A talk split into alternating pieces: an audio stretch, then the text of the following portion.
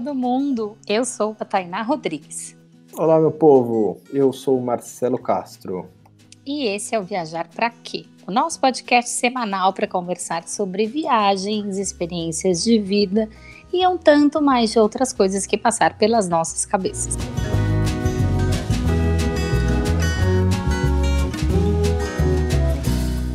Nosso convidado dessa semana é empreendedor, ativista e, para combater o racismo no turismo, criou uma plataforma de hospedagem focada em viajantes que amam a cultura negra e buscam viver experiências autênticas.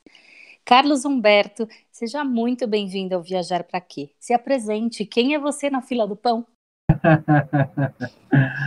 Olá, pessoal. É, obrigado pelo convite fazer parte desse podcast com vocês. Eu sou o Carlos Humberto, eu sou um dos fundadores da Diáspora Ponto Black, que é uma empresa do, de turismo, né, de um turismo que faça sentido, de um turismo que conecte pessoas, de um turismo que valoriza a diversidade. Então, nosso, nossa atuação é em uma plataforma da internet onde nós anunciamos diferentes opções de hospedagens, né, tanto em casas compartilhadas, quanto hotéis, pousadas, resort, e também experiências que são roteiros turísticos, né? Roteiros, workshops, roteiros pedagógicos, roteiros corporativos, roteiros para quem está viajando, né? Que são roteiros centrados na história da comunidade negra. É um marketplace, é uma plataforma onde as pessoas anunciam esses serviços, né? E nós damos visibilidade a esses serviços em mais de 45 países. Para além da plataforma, nós também atuamos qualificando o setor turístico, tanto na perspectiva de treinar empresas, companhias aéreas, hotéis, a recepcionar a população negra de maneira qualificada, né? A gente sabe que todo trade de turismo trabalha com treinamentos, então, para você ofertar um serviço de qualidade, você precisa ser né, treinado. Então, nós treinamos os estabelecimentos a inserir essa nova população de consumidores do turismo, né? E também trabalhamos com turismo de base comunitária, desenvolvendo, atuando no desenvolvimento é, de comunidades tradicionais, quilombolas, ribeirinhas, caiçaras, né? Na perspectiva de desenvolvimento territorial econômico a partir do turismo. E aí nós trabalhamos né, o treinamento dessas comunidades a, a visualizar um turismo que faça sentido para a manutenção da comunidade, para a valorização de suas histórias, suas memórias, e também para um, uma ativação econômica desses atrativos. Né? Então, nós desenvolvemos esse treinamento. A gente tem uma tradição aqui no Viajar para Quê, que eu queria que você indicasse um músico, uma banda que você curte para ser a trilha sonora desse programa, para a gente deixar esse viajar para quê contigo mais a sua cara. Estava ouvindo agora a Orquestra Rompilés. Ah, legal. E tem alguma razão? Eu acho que tem um pouco um pouco óbvio, mas também se tiver alguma outra história. Primeiro porque o som deles é incrível, né? É uma orquestra é, ministrada pelo Latieres Slade, que é um músico baiano, né? É um dos músicos mais conhecidos internacionalmente. E ele rege, é, é, rege essa orquestra, que é uma orquestra que música, mistura músicas né, dessa pegada afro-brasileira com é, esse som mais orquestrado. Então tem um som muito bom, muito bacana, eu estava ouvindo agora um pouco mais cedo.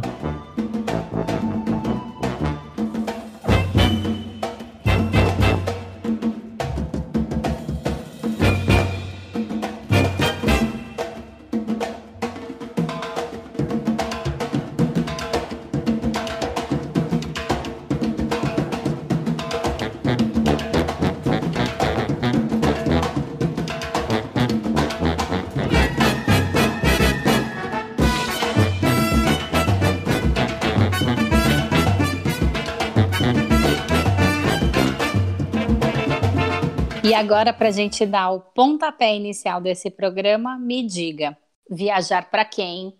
Primeiro, porque viajar traz uma contribuição muito grande, não só para a formação cidadã, mas para a formação intelectual, né? É, te traz elementos né, de experiências com outro, com outros lugares, com outras culturas, com outras línguas, que são experiências que nos é, que nos traz muita sabedoria, conhecimento e também um amadurecimento pessoal. Né? Então, acredito que viajar seja uma, uma experiência que todas as pessoas deveriam viver. Né? E a, eu sei que, na, na, na, realidade brasileira, né, sobretudo numa, numa realidade da qual eu conheço muito bem, da qual eu vivi, né, a perspectiva de viagens é algo que não é tão próximo assim, passa a ser cada vez mais próximo agora né? Mas é, quando você rompe esse essa barreira, né, que você faz sua primeira viagem, é um movimento que tem acontecido nos últimos 10 anos no nos últimos 15 anos no Brasil, né, de pessoas que viajaram pela primeira vez para visitar familiares em outras cidades, para conhecer novos lugares, e depois que você viaja pela primeira vez, você não quer mais parar de viajar, justamente porque viajar é essa referência de de conhecimento e de uma experiência bacana, né, e de trocas, né? Então, acredito que viajar é uma é um movimento, é uma ação determinante aí também para a formação intelectual cidadã das pessoas. Eu queria aproveitar esse isso que você falou da construção intelectual com relação à viagem e para um um lado que eu queria que você contasse para a gente como foi o seu processo de se de se enxergar como um negro numa sociedade imensamente desigual como é a brasileira, cheia de barreiras para os negros. Como que foi para você notar esse, essas barreiras e você se enxergar nessa nessa posição assim de desprivilégio, não você especificamente, mas você entender que os negros têm esses preconceitos e essas barreiras que os brancos não têm. É, Boa, Marcela. Assim, primeiro é um processo muito doloroso, né? O tornar-se negro. Eu acho que tanto o homem quanto a mulher negra, eles, nós não nascemos negros. Né? Ser negro é um posicionamento político. E dar conta desse ser negro, desse posicionamento político, é dar conta, às vezes, de enxergar uma série de dores, de experiências traumáticas, negativas, e que durante muitos anos podem ter sido sutis o bastante para essa leitura não ser feita. Né? Eu costumo até dar um exemplo, né? quando você não fala uma língua, se chega alguém falando com você em mandarim, você não fala mandarim, você acha engraçado, você acha curioso, acha estranho. Né? Agora, quando você começa a entender que aquelas palavras que foram ditas né, foram ofensas, xingamentos, né, perversidades, você começa a mergulhar num mecanismo que faz parte da sua história e que você não identificou. Então, o identificar né, essas situações no processo de tornar-se negro é um processo muito doloroso, mas é, é processual. Né? Eu tive uma experiência de vida, né, como a de milhares de outros brasileiros negros. Eu nasci numa periferia do Rio de Janeiro, né, numa situação né, de não ter moradia própria, de ter uma casa com muitos irmãos, de ter uma vivência né, nessa, nessa, nessa perspectiva né, de, estar em espaços violentos ou de violências cotidianas, que foi muito presente na minha realidade. Né? Mas é, a, a, a mobilização, a articulação política que eu comecei a desenvolver ainda na minha adolescência, né, a partir da, da participação em é, movimentos de juventude, eu fui parte da pastoral da juventude da Igreja Católica, depois de um movimento pré-vestibulares que lutou né, pelas ações afirmativas. Então, essa construção foi feita paulatinamente a partir desse processo mesmo de militância. Né? Processo que, a cada momento, a cada nova experiência, a cada novo é, a, cada nova leitura, né, ia se aprofundando. Mas, inclusive, tem uma leitura que é muito importante, um livro da, da Ruth Souza, que é o Tornar-se Negro, né, que fala dessa dor, né, dessa experiência, né, de dar conta disso. Então, mas hoje, né, a partir do momento, a primeira fase é lidar com a dor, né? A segunda fase é lidar com a contemplação, né, com a beleza, com e a terceira fase é a da maturidade mesmo. Então, hoje eu acredito que eu esteja um pouco mais maduro e transformo todas essas experiências, né, todo esse passado, toda essa minha afirmação em ações, né? E acho que a diáspora é, é parte, né, aí de uma dimensão dessas ações, né? Não é, não é, não é uma ação minha sozinha, é uma ação de um grupo, né? Nós somos em seis pessoas hoje dando vida a essa startup, né? Então, mais que compartilha um pouco com essa maturidade desse processo de formação é, identitária do tornar-se negro, sabe? Bacana, muito legal. Você falou um pouquinho da diáspora. Eu quero, antes da gente se aprofundar mais no, no, seu projeto, na, na, sua startup, eu queria que você falasse de onde surgiu o seu gosto por viagem, assim, como foi seus primeiros passos nesse nesse universo, assim, da onde, como você começou a gostar desse troço de sair de um lugar e para o outro?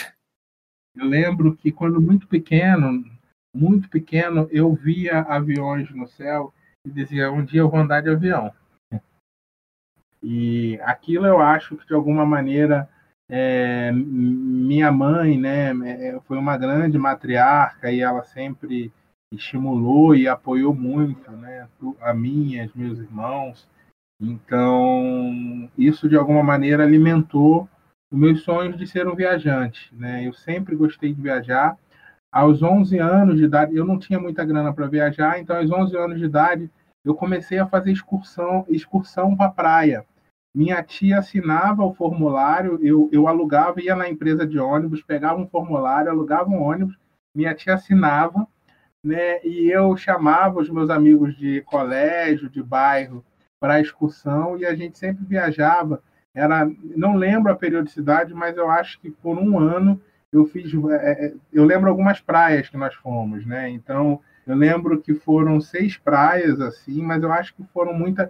Algumas eu acho que foram mais de uma vez. Então acho que foi a minha primeira experiência empreendedora com, com com turismo mesmo, né? Então, já estava lá aos, aos 11 anos de idade já empreendendo com turismo.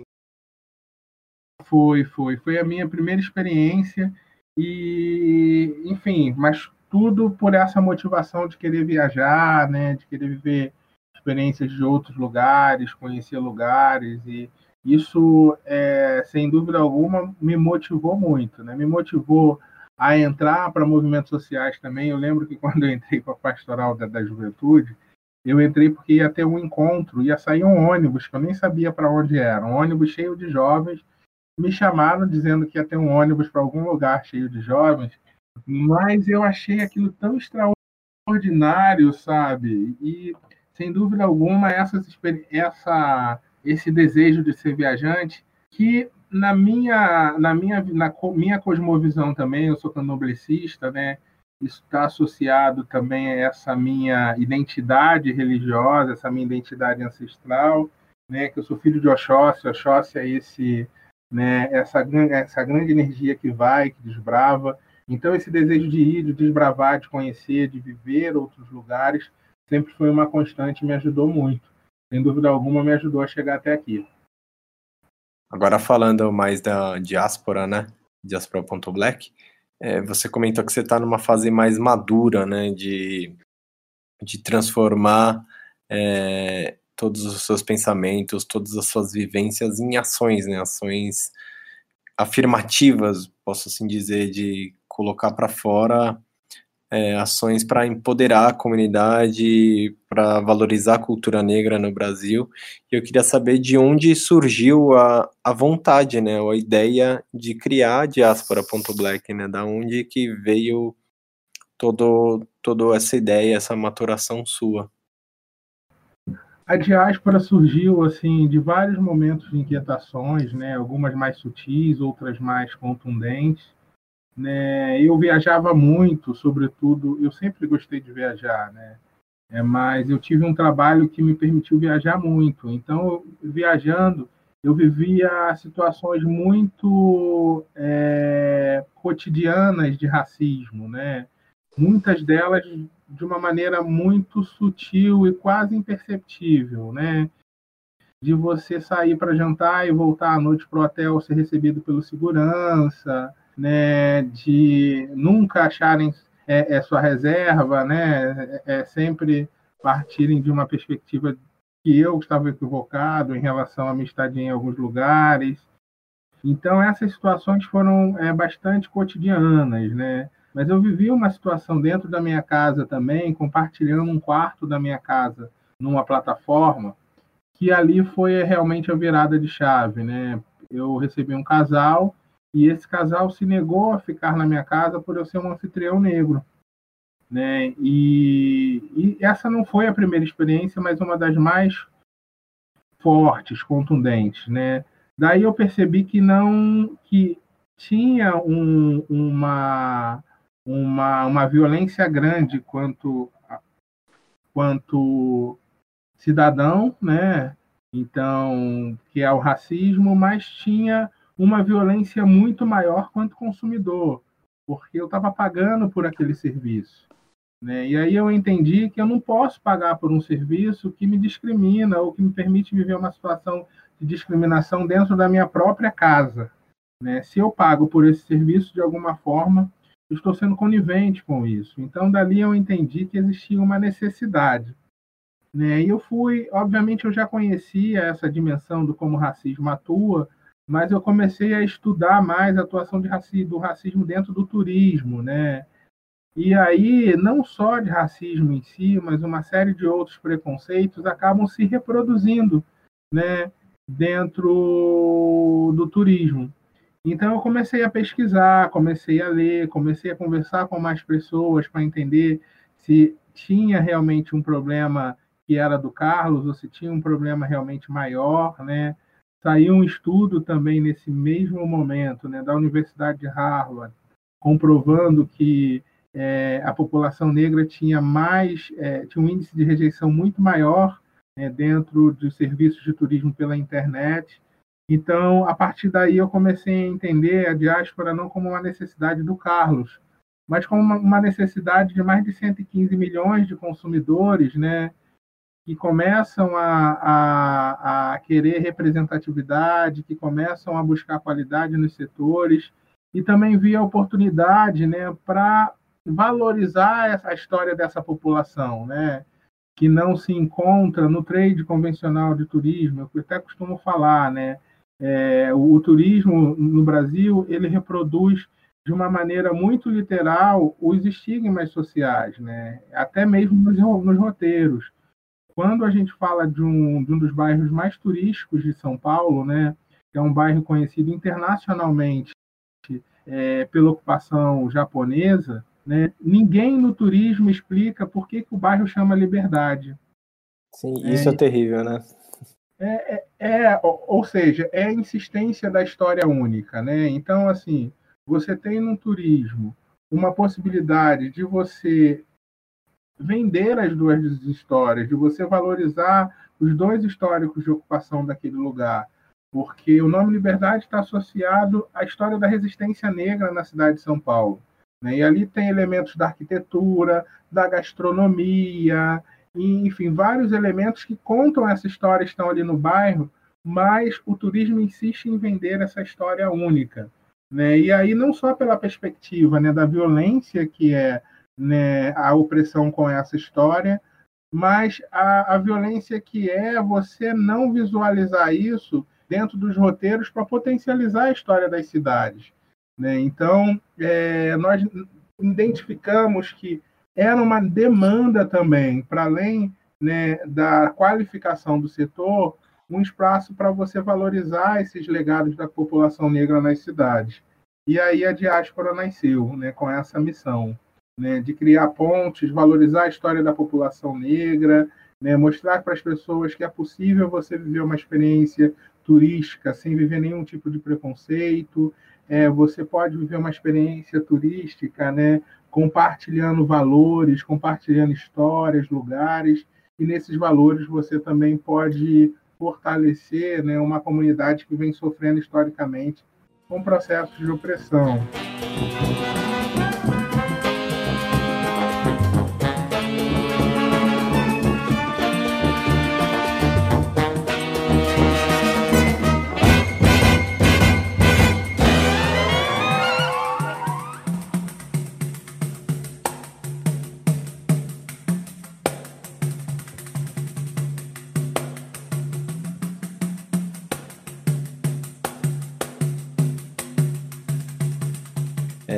Você tem fala, você falou dessa do, do protagonismo, né, que eu acho que os negros sofrem, e acho que não é no Brasil, é no mundo, mas é engraçado porque o Brasil é um país majoritariamente negro, mas que insiste em silenciar a história da cultura negra, em silenciar as raízes negras para não potencializá-la.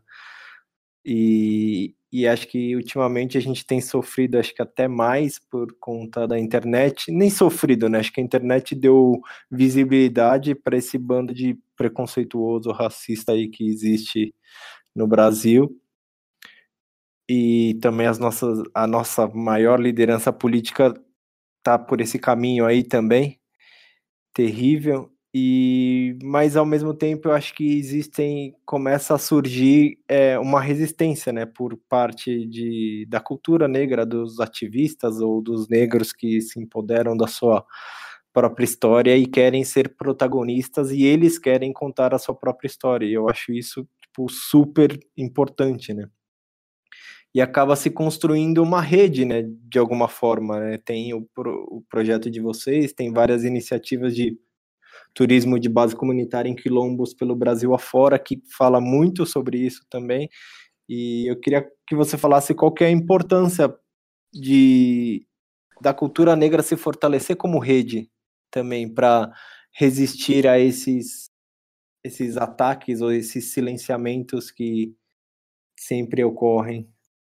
Momento de mundo, né, Marcelo, assim muito capcioso no, no sentido desses levantes, né, mais reacionários, mais fascistas estarem se erguendo em vários é, continentes, aí a partir de várias é, é, conjunturas locais, né? Então não é uma realidade só brasileira, mas o Brasil traz uma dimensão muito maior.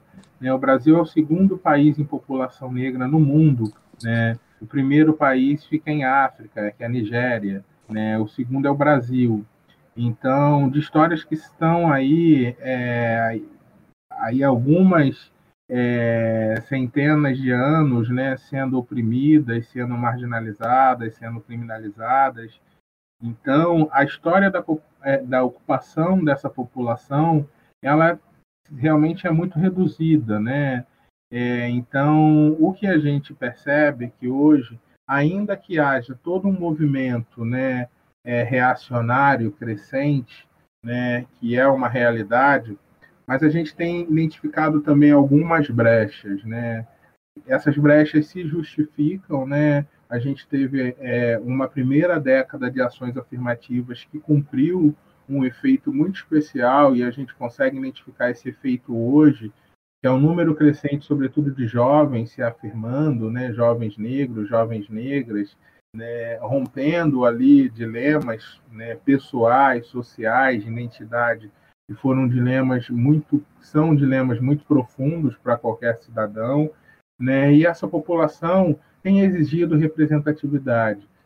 Então, nunca foi é, tão grande o número de pessoas consumindo né, produtos que valorizam a, a, sua própria estética, a sua própria é, história. Né? E isso é muito bacana, porque essa é uma oportunidade não só de consumo, mas é uma oportunidade de posicionamento político. Né? E esse posicionamento né, ele ganha uma força muito grande com o turismo, que é um dos maiores mercados econômicos globais. Né? E o turismo, ele obviamente, ele tem várias facetas, ele pode ser predatório à medida que um determinado lugar não está preparado ou se deixa, né, de alguma maneira, é, é, ser suprimido por aquele movimento de fora para dentro, né, mas tem um turismo que faz sentido né, a própria história desses lugares. Então, quando se fala de, de turismo no Brasil, a gente tem um número muito pequeno ainda de turismo, né? São cerca de 6 milhões e meio, enquanto as ilhas do Caribe são mais de 30 milhões. O que as pessoas vão buscar no Caribe?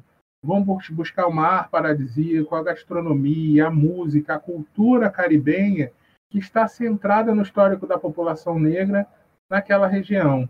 Né? O Brasil tem um, um, território litorâneo continental, né? o que tem de riquezas da população negra, né? somadas à história desse país, é muito grande. Então, o desafio de fazer o turismo crescer aqui é a demanda por, por olhar para essa história, olhar para essas raízes. Né? A gente não está falando de um mundo mais onde o movimento turístico está associado somente a grandes construções, né? a arquitetura, a você chegar e tirar uma foto no Cristo Redentor no Rio. As pessoas querem viver experiências, querem sentir o sabor dos lugares, querem trocar né, vivência, olhares. E não tem como potencializar o turismo no Brasil sem potencializar essas histórias que estão aí sendo né, é, historicamente apagadas.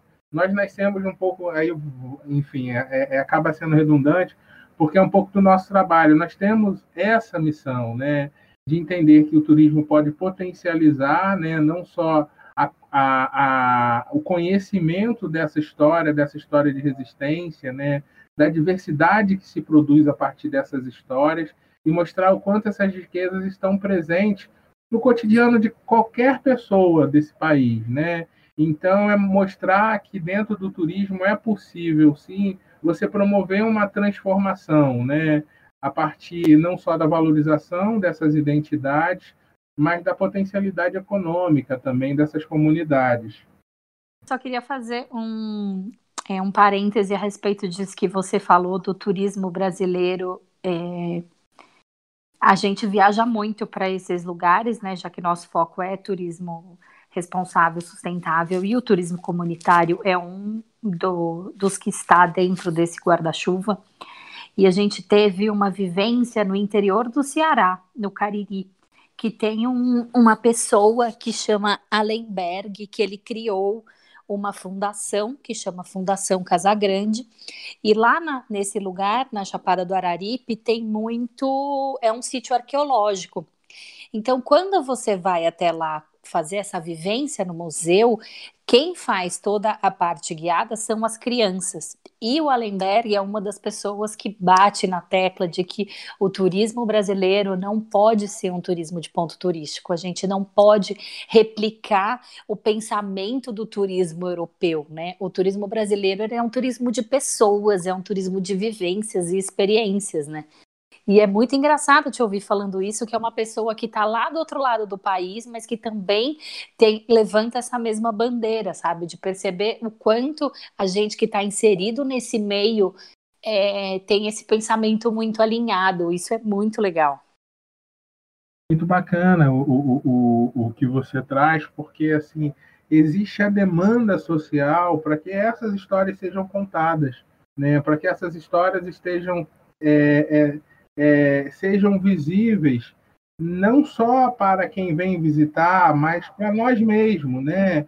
São esses elementos de valorização, de autoestima, de empoderamento e que vem justamente a partir da valorização dessas histórias, né? De, de grupos, né? Étnicos e comunidades e, enfim, é, que formam a, a sociedade brasileira. Então, é, é isso mesmo que ele falou. Não adianta a gente insistir em monumentos, né? sendo que a grande riqueza brasileira está nessa diversidade né? que a nossa identidade propôs. Então, é, valorizar esses elementos para a gente é uma grande potência. Né? E é algo que também é, acaba sendo muito inovador comparado à própria história europeia. Né? É, a nossa história é viva, né?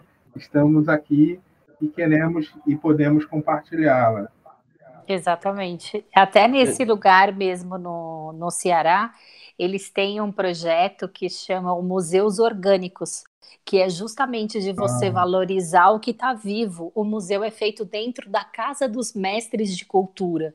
Então você vai e tem a vivência com ele, senta na mesa dele para tomar um cafezinho, para ele te contar todas as histórias. É exatamente isso. É, a, a, o nosso turismo é vivo, né? Exato, exato. Muito bacana vocês trazerem essa referência, muito bacana.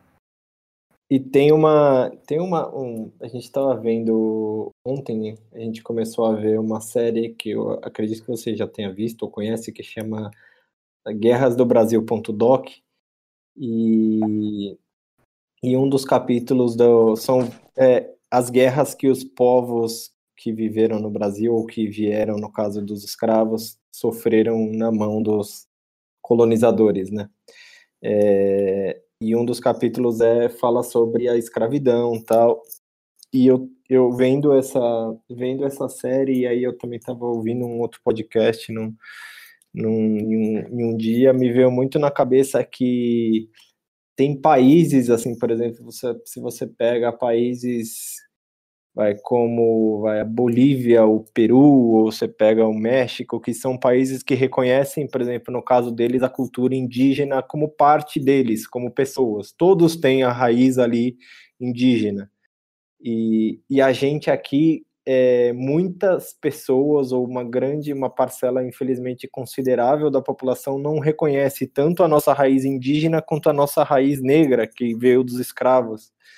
E enquanto e é uma e é, um, é uma parada que eu fico pensando enquanto essas pessoas não reconhecerem isso, essas barreiras, esses muros ainda vão estar erguidos, sabe? E precisam de iniciativas de pessoas assim como vocês e, e projetos de turismo para mostrar que sim, nós descendemos de, de negros, de índios, e isso não é demérito nenhum, muito pelo contrário, a gente tem uma riqueza por essa por essa por essa diversidade que faz a gente pessoas únicas, né, com uma cultura tão vibrante como a nossa, né?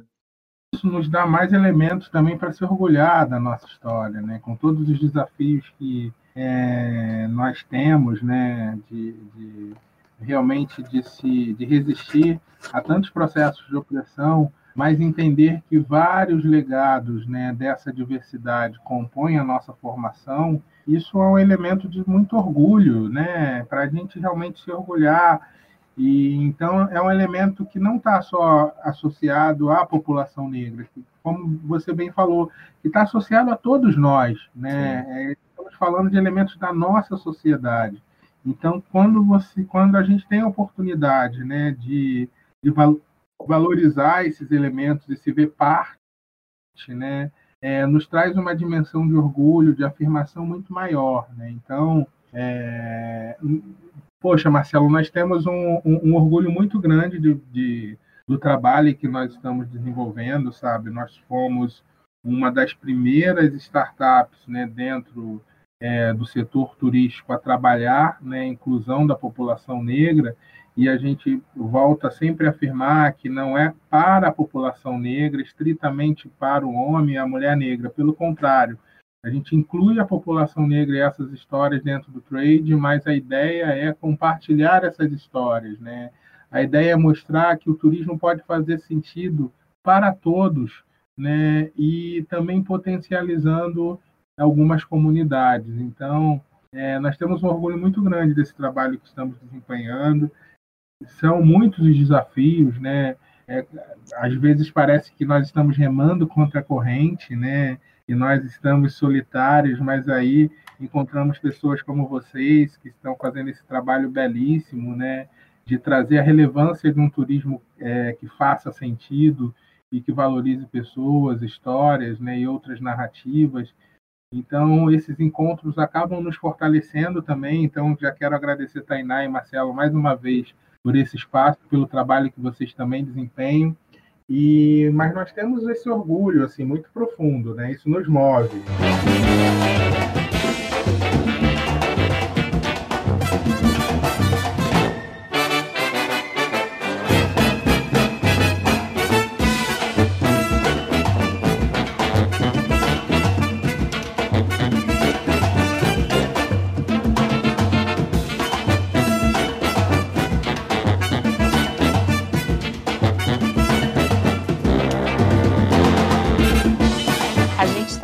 Falando do, do desse Guerras do Brasil.doc e os dois primeiros episódios conta, né? Conta dos primeiro conta dos indígenas e o segundo conta dos negros.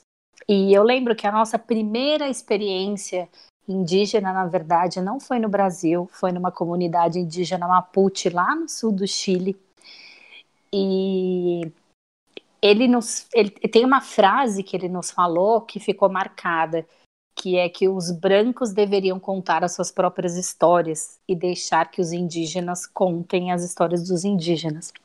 E essa, esses documentários, né, essa, essa série, ele fala exatamente isso, né, de que tudo é, que a gente aprendeu foi com a visão branca e dos colonizadores e dos invasores. E eu queria que você contasse um pouco qual é a importância dos negros contarem as suas próprias histórias e as suas raízes, já que, como você mesmo disse, vocês vieram trazidos para cá na marra, sem vontade, né?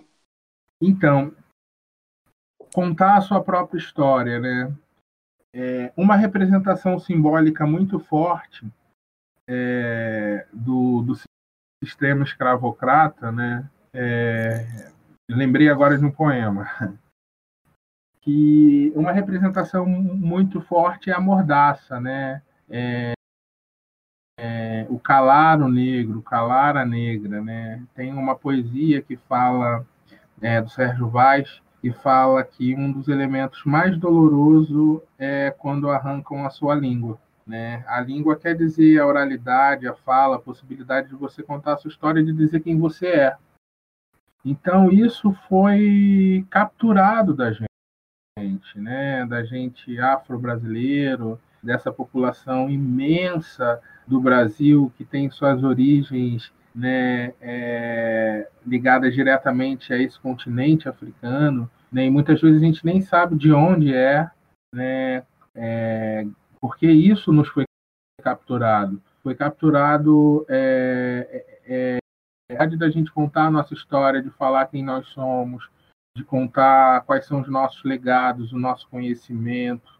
Então, quando a gente trabalha essa, essa, esse valor né, é, da, da autonomia, de você contar é, a sua própria história, é você trabalhar elementos de afirmação, é você trabalhar elementos de autoestima, elementos de identidade, elementos que potencializam ali não só uma pessoa, mas um determinado grupo, uma determinada comunidade. Né? Então, a, a perspectiva da população negra, né? ainda dentro do trade de turismo, ainda dentro de toda essa essa conjuntura social, né, em que demonstra que a população negra tem muito que contar, né? Isso aponta o quanto pode ser determinante para a superação de desafios, né? É, do próprio racismo, né? Do reconhecimento da contribuição dessa população negra, do empoderamento de mulheres, de homens negros, né? Da valorização dessas histórias, né? De ter pessoas que tenham orgulho, né? De quem de onde vem, né? Então, o que representa, né, é, o que representou durante muito tempo simbolicamente é, essa opressão e o racismo era essa figura do no escalar, né? Então, hoje, quando você tem a oportunidade de contar, de falar, de compartilhar a sua própria história, é você estar tá rompendo essas amarras, é você estar tá enfrentando esses dilemas. Como a gente tem falado muito aqui, é, acho que a influência negra africana na cultura brasileira, ela, ela foi, ela é e acho que ela para sempre será tipo, muito marcante nos costumes da nossa sociedade como um todo, né? E eu queria que você você comentou que vocês promovem roteiros que valorizam as raízes, que contam sobre a cultura africana. Eu queria que você comentasse primeiro um pouco é, de como você enxerga a influência negra africana nos nossos costumes, aí se você quiser dar alguns exemplos, enfim, e se você puder falar também de alguns roteiros que vocês fazem aí relacionado a, a contar mais sobre as raízes do nosso povo, enfim. Então, Marcelo, a, a influência né, da, da, da população negra, nossa história, ela é presente de, em vários aspectos, em vários é, setores, né? desde práticas de mineração, né? o, o Brasil se transformou uma grande potência em mineração usando técnicas que são técnicas africanas, né? É, práticas de arquitetura, né? A arquitetura que o, é, o sistema colonialista, né, implementou tinham conhecimentos que eram conhecimentos estritamente africanos, né? Então você a gente tem elementos de vários setores que enriquecem aí a história do nosso país, mas pela perspectiva de terem sido é, conhecimentos de povos africanos que ocuparam é, a formação né, brasileira. Então, nós temos a nossa língua, né, o português que nós falamos no Brasil é praticamente um português africano. Nem em África se fala um português tão africano. Marimba, cachimbo, né? É, é, são palavras que estão inseridas no nosso português, né? E a gente chama de português brasileiro, né? Os legados da população negra é um fator de riqueza muito grande, não só, né? É, em setores é, da economia, que é até hoje, mas elementos da nossa formação cultural. Então, a diáspora dá um pouco essa dimensão do que se tem desses valores, né? É um roteiro que eu acho que traz isso de uma maneira muito emblemática e muito forte. É o roteiro de Palmares, né? O que se construiu em Palmares, né? Algo do qual todos nós deveremos ter, devemos ter muito orgulho, né? E de alguma maneira aprender com práticas de organização, com práticas de resistência, né? De geografia, de conhecimento de relevo, que são assim extraordinárias e está tudo sendo contado lá naquele lugar que além do, dos elementos né, de natureza, além dos elementos de construção que ainda estão lá, né, tem uma energia tão forte, tão profunda que você sai de lá assim num, num transe assim de, de emoção, sabe, de paz, de uma de uma riqueza assim que é indescritível. Quem opera esse roteiro,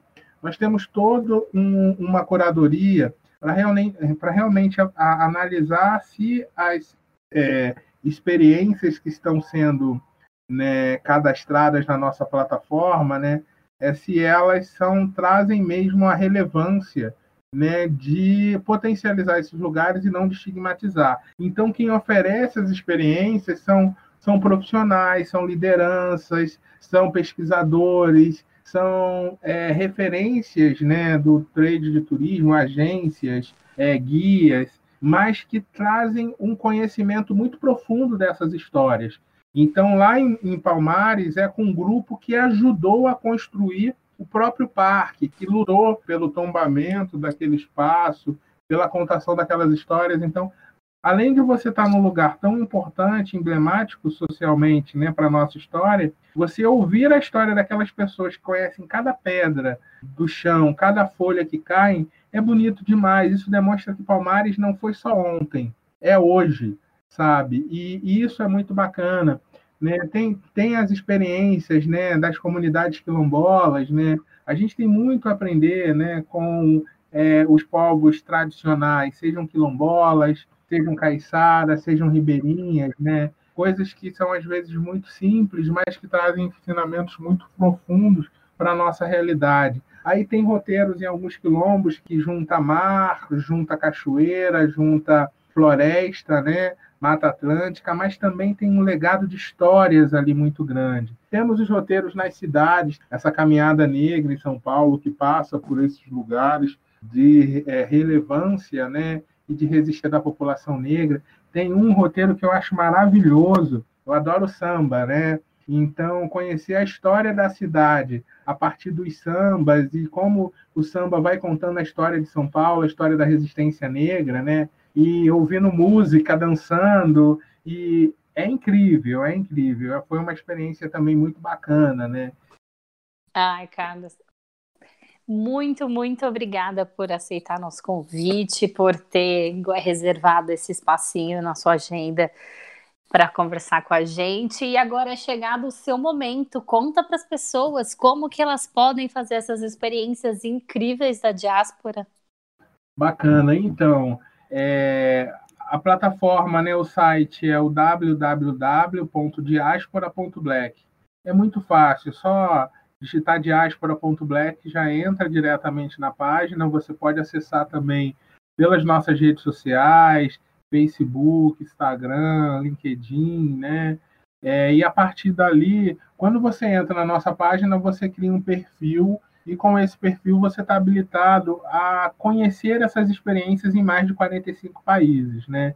É muito fácil, é muito rápido, é você clica na experiência, né? Ali já tem uma série de informações, imagens, vídeos, e ali mesmo você pode fazer o pagamento. Se você né, for um operador ou uma liderança que quer contar ou que já trabalha contando a história né, da população negra ou de povos tradicionais, indígenas, é, caiçaras, né, comunidades de terreiros, você pode entrar em contato com a gente, você pode cadastrar automaticamente no site. Né? O cadastro fica em validação por 24 horas, né? e a partir dessa validação você tem um retorno né, dessa experiência que você pode ou não oferecer. A gente avalia somente se você está oferecendo uma experiência que traga realmente uma relevância para a comunidade, que não crie impactos negativos, né? Mas você pode cadastrar automaticamente no site ou entrar em contato com a gente, né, da diaspora.black a partir das nossas redes. Estamos abertos aí, gostaríamos de convidá-los e convidá-las a quem for viajar né, antes de mais nada, escolher um, uma empresa de turismo que tem, tem a missão né, de criar um sentido, um, sentido maior, criar pontes, valorizar histórias. Então, nós estamos aqui. Né, você pode encontrar opções de hospedagens, você pode encontrar opções de roteiros, mas lembre da Diaspora.black. Carlos, muito obrigado por, por esse papo. Acho que foi super bacana, super inspirador ouvir um pouco da sua história, ouvir um pouco dos seus pensamentos, né? Ouvir desse seu, seu trabalho com a diáspora. Acho que eu, eu conheci a diáspora faz um certo tempo, mas e quando a gente surgiu o podcast, tipo, me viu na cabeça, pô, vamos conversar com eles, que acho que eles têm coisas muito importantes para falar, né? Acho que na realidade em que o mundo vive, né, dessa intolerância, essa essa guerra de narrativas aí. Eu acho que é super válido e super importante é, culturas, a cultura negra ter a, o seu protagonismo e poder contar sua própria história da forma como ela aconteceu, não como é, os, os brancos gostariam que tivesse acontecido, mas enfim. Brigadão por, por ter batido esse papo com a gente. Espero que você tenha gostado também do papo. E é isso, meu querido. Foi muito bacana essa conversa com vocês, duplamente pela conversa e pelos insights também que vocês. Foi muito bacana né, revisitar a minha história de turista, né? Então, estamos abertos a hora que vocês quiserem, né, vir aqui nos conhecer, a hora que vocês quiserem viver alguma experiência, se hospedar com a diáspora, por favor, a gente pode também ver de que maneira consegue contribuir aí para o trabalho que vocês já vêm desempenhando. Então, se vocês precisarem de alguma coisa que a gente possa somar também, conte com o nosso apoio. Obrigada, viu, querido, mais uma vez. Foi um prazer imenso conversar contigo. E muita sorte nessa, nessa jornada. É isso, gente. Para encerrar esse papo gostoso que tivemos com o Carlos em mais essa semana do Viajar para Quê, queríamos deixar a indicação desse documentário que está na Netflix, que é Guerras do Brasil. Doc. Essa série conta uma perspectiva um tanto quanto diferente daquelas que a gente estudou na escola. É, como, por exemplo, o primeiro episódio que conta a respeito dos indígenas, como era a civilização indígena quando os portugueses chegaram por aqui, como eles foram recebidos. Tem uma frase que é maravilhosa da, do, da primeira, do primeiro episódio que diz: os índios passaram muitos anos curando um monte de gente podre, doente e fedida que desembarcaram por aqui, porque os portugueses chegaram tudo doente e fedorento. e aconteceu tudo isso que aconteceu. A segunda conta sobre os escravos, quando eles começaram a chegar. A terceira conta sobre a Guerra do Paraguai, mas que a gente não assistiu ainda e eu também vou parar de dar spoiler por aqui. Espero que vocês tenham gostado e lembrem-se que se vocês quiserem falar com a gente, é contato@tmaism.com ou manda direct lá no Instagram mesmo que a gente está online tipo o dia inteiro. Não, se quiserem não, né? Falem com a gente. Mande e-mail mande direct no Insta para a gente conversar. Beleza? Um abraço, meus queridos, e até a próxima semana. Um beijo e até semana que vem. Tchau.